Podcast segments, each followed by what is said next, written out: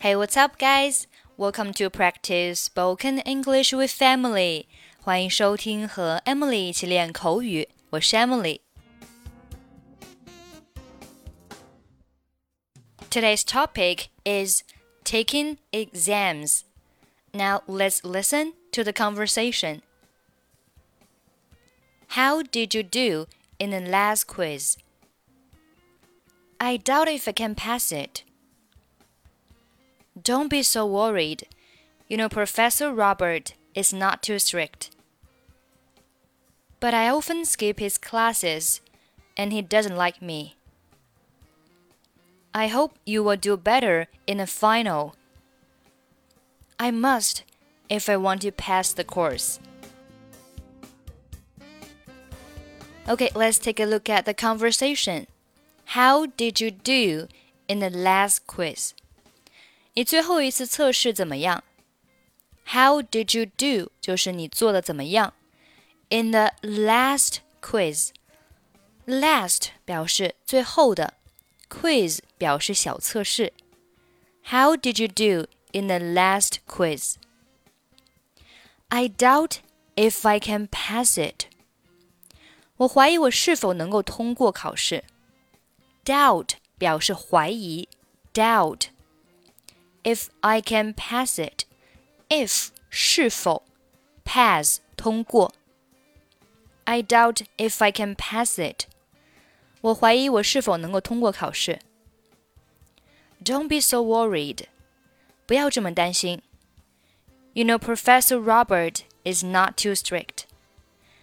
你知道的，罗伯特教授不是很严厉。 这里 strict 表示严厉的、严格的。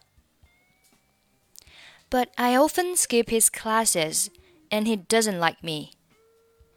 但是我经常逃他的课，他呢也不喜欢我。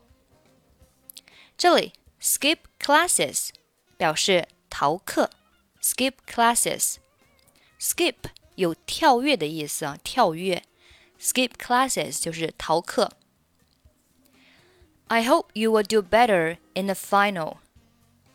我希望你能够在最后的考试当中做得好一些。Do better in 表示在某一方面做得更好。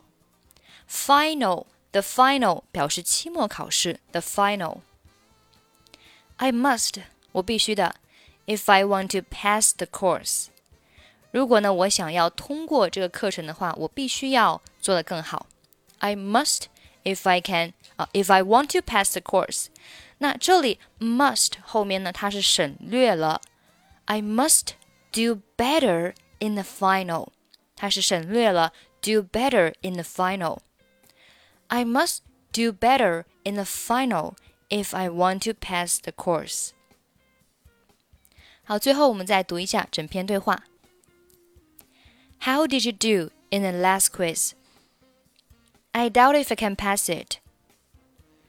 Don't be so worried. You know, Professor Robert is not too strict. But I often skip his classes, and he doesn't like me. I hope you will do better in the final. I must if I want to pass the course. Okay, that's pretty much for today. I'm Emily. I'll see you next time. Bye bye.